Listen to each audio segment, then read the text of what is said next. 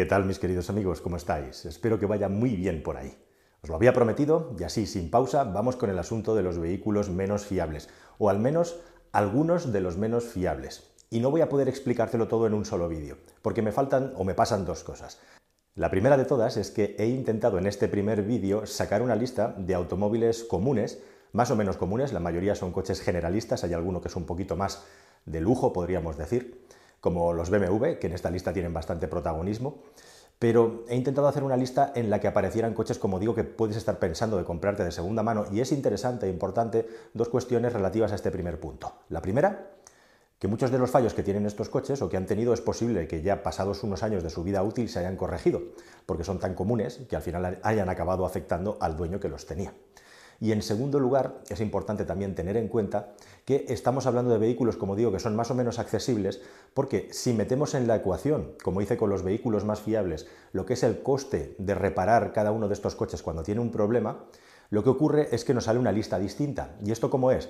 Bueno, pues básicamente por eso que os he explicado en otros vídeos, aquí vamos generando mucho contenido y lo vamos acumulando, y al final de este vídeo te los voy a recomendar, algunos de ellos y también en la descripción.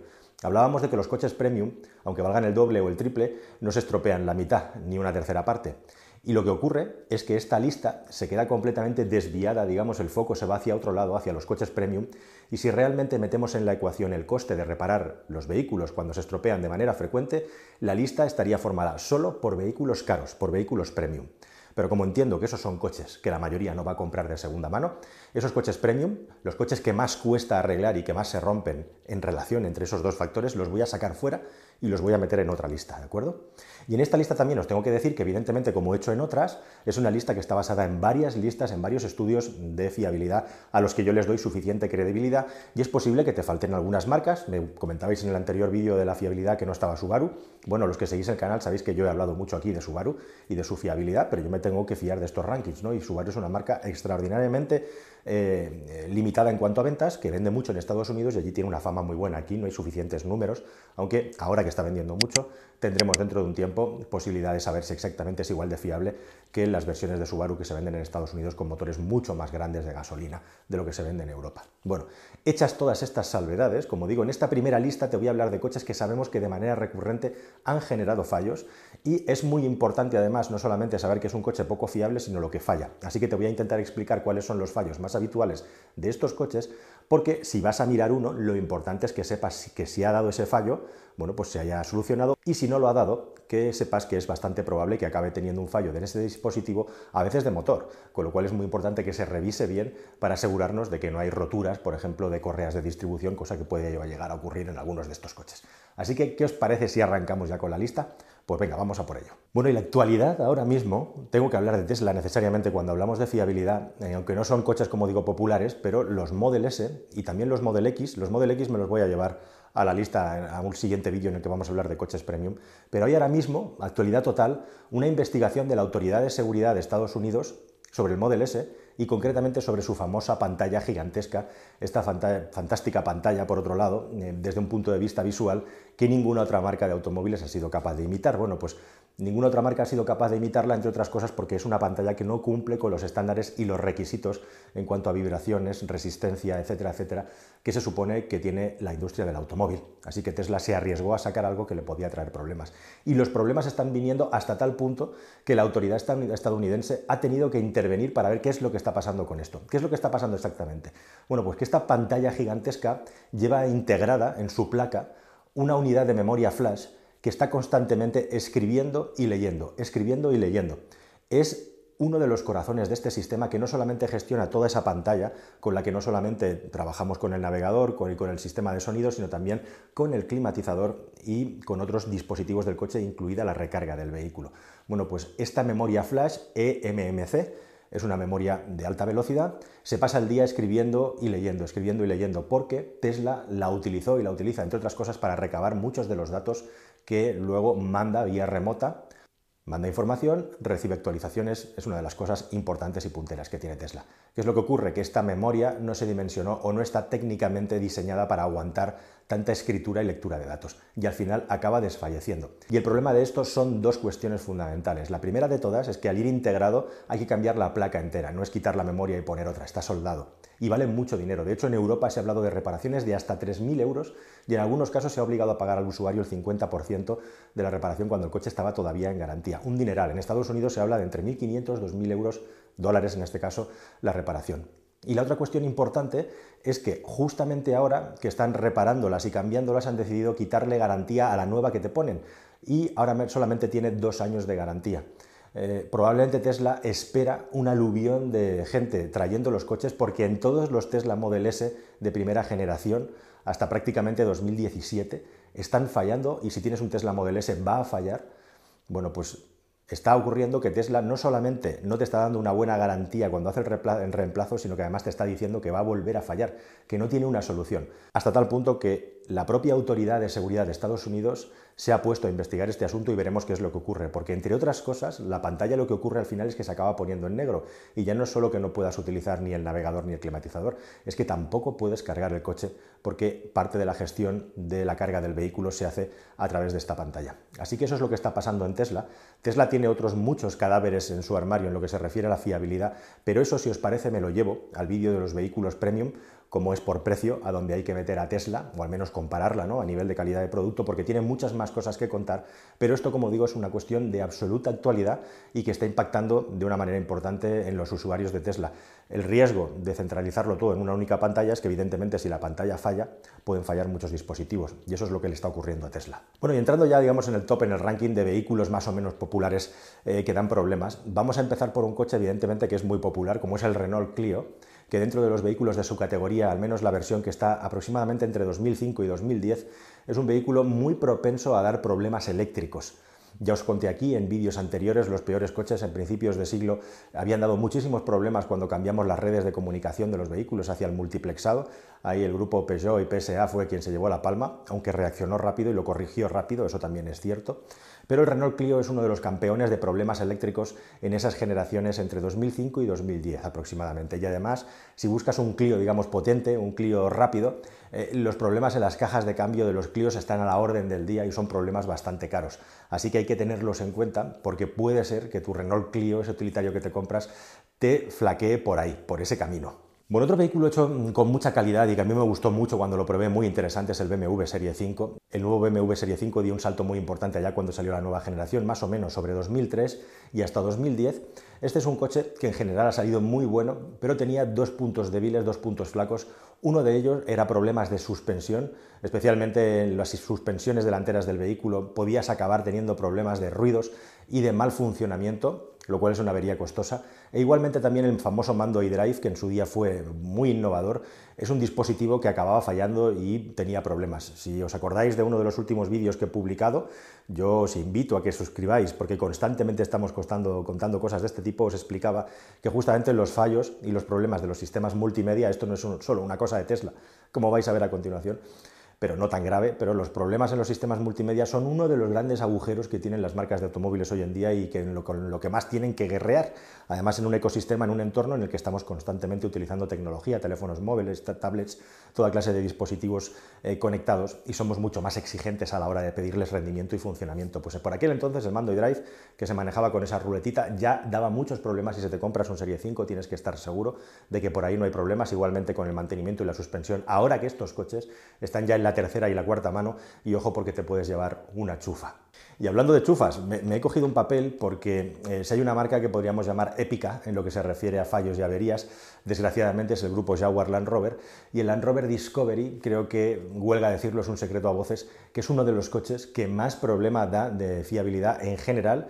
El Jaguar eh, F-Pace también me está dando muchos problemas, un modelo mucho más moderno en la marca hermana, en el sub, pero concretamente os voy a hablar del Discovery.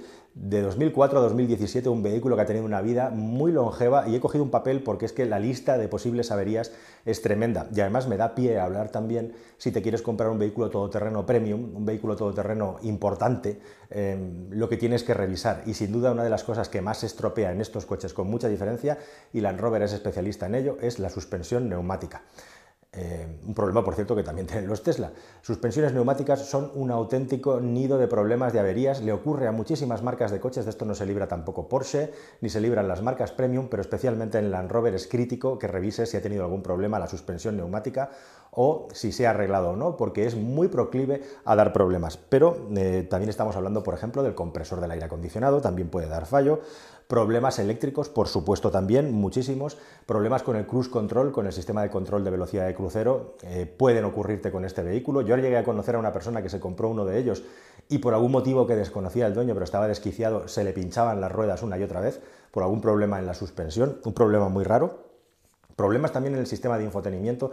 Estos coches tienen un sistema de infotenimiento bastante obsoleto y precario para el precio que estás pagando por este tanque. Así que mucho ojo también en ver cómo funciona. Y por último, mucha precaución también con sistemas de motor. Por ejemplo, los precalentadores eh, fallan también en los vehículos diésel. E igualmente también el freno de estacionamiento eléctrico puede llegar a fallar en algunas ocasiones. Estos son los muchos fallos con los que te puede obsequiar un Land Rover Discovery si vas a comprarte uno usado, que son vehículos además que se pueden comprar con unos precios más o menos atractivos. Eh, estos vehículos, digamos que se devalúan poco, pero hay bastante oferta y algunas personas se las quitan de encima.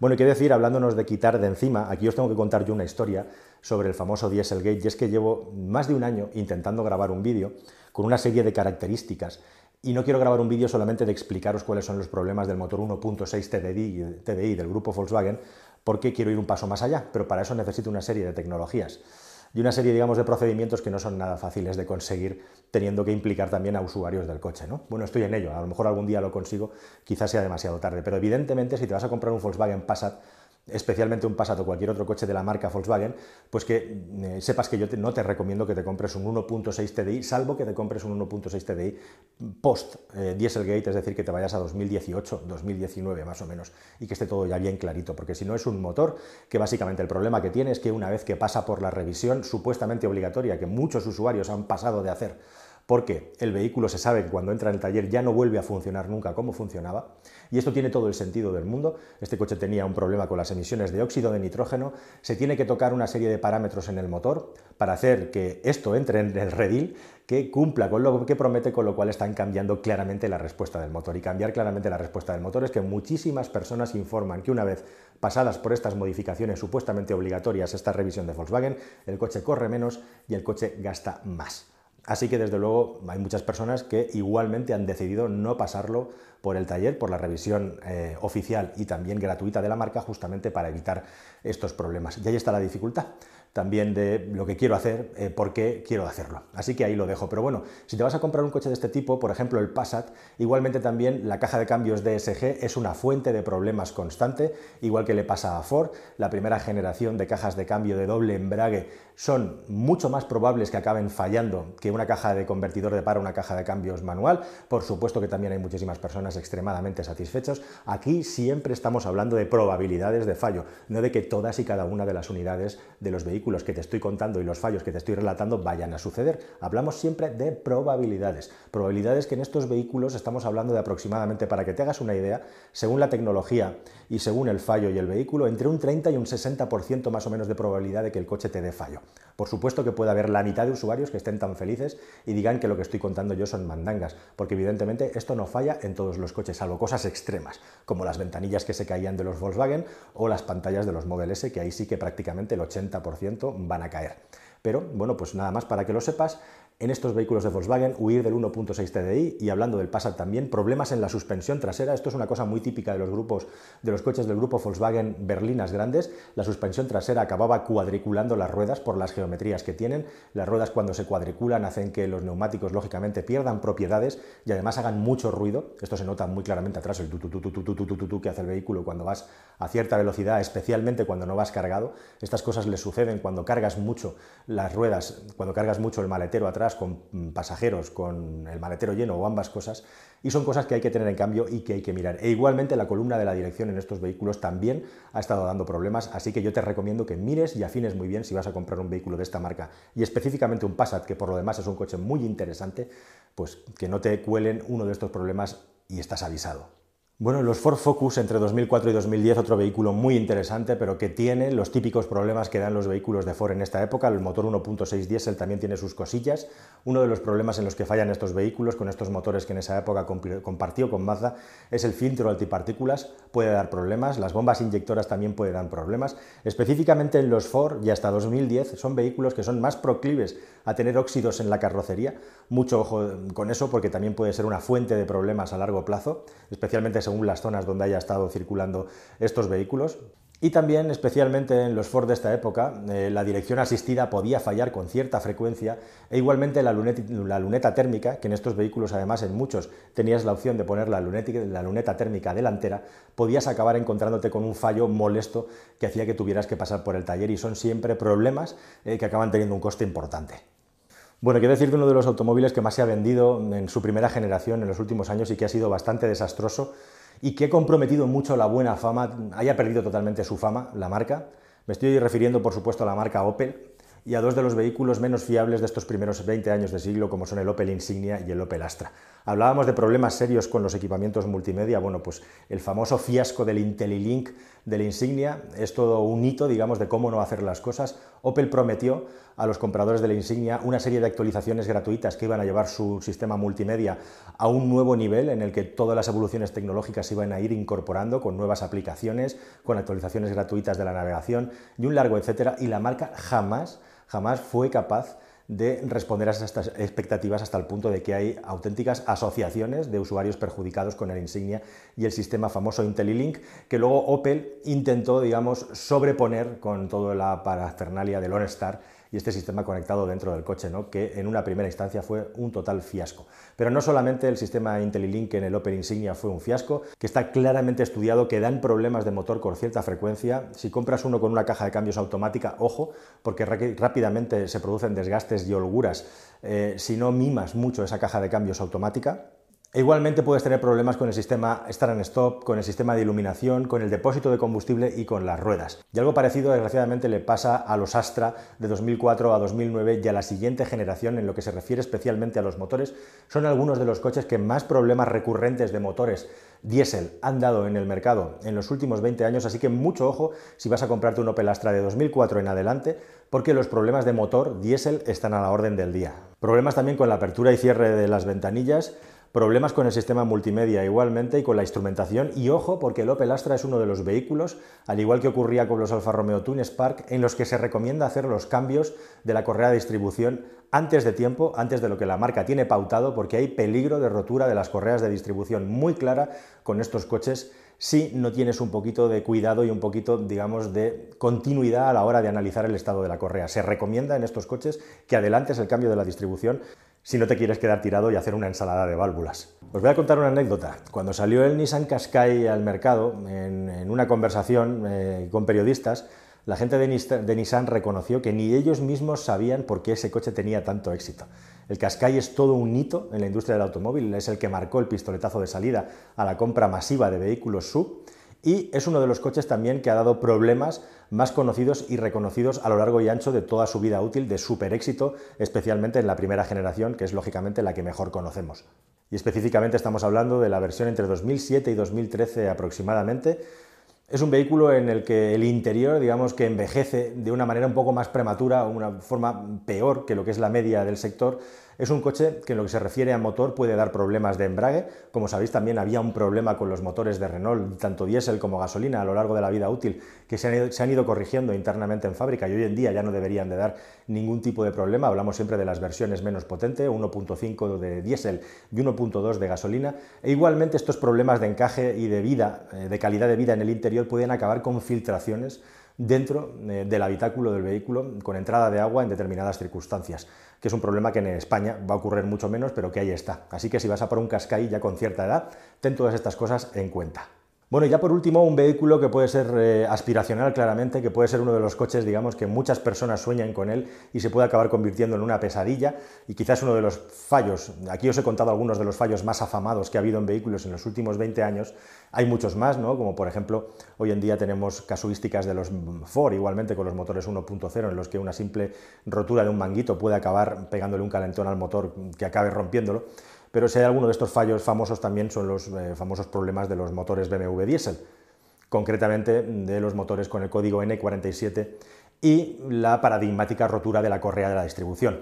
Bueno, pues quizá el vehículo eh, que sumado a este problema que tienen muchos de los vehículos de BMW que compartían este motor, que ya está solucionado, el Serie 1, pues además tenía muchos más fallos este coche un Serie 1 entre 2004 y 2011 con el que también hay muchísimos informes de fallos y problemas con las baterías del vehículo. Un vehículo con un comportamiento dinámico fabuloso, un vehículo eh, con una calidad de acabado interior muy buena, pero al que la parte eléctrica y la parte del motor daba bastantes problemas. Y específicamente el motor, como digo, aunque da varios problemas de tipo eléctrico, la rotura de la cadena de distribución, si estás comprando un vehículo con motor diésel con cadena, que sepas que no hay que olvidarse de ella, que hay que revisarla, que te la tienen que revisar cuando le hagan el mantenimiento al vehículo y que es muy importante que esté perfectamente ajustada y en su punto, porque cualquier variación, desviación, vibración puede acabar provocando una avería muy grande, algo que ha sucedido con mucha frecuencia en estos BMW Serie 1, al igual que ocurría también, por ejemplo, con los minis, vehículos hermanos de esta marca, en las primeras unidades, las roturas de las cajas de cambio, que eran algo, pues prácticamente también que ocurría cajas de cambios manuales, una cosa muy rara, con muchísima asiduidad en estos modelos. Así que si os parece, queridos amigos, lo dejamos aquí. Vamos a sacar una segunda parte con más vehículos con averías. Como digo, no están todos los que son, pero todos los que está relatado está más que comprobado y estudiado que tienen fallos con un nivel de recurrencia, como os digo, que estaría aproximadamente entre el 30 y el 60% por cada uno de los modelos, que no es mucho decir, pero al menos ya tienes una pequeña guía y un pequeño informe.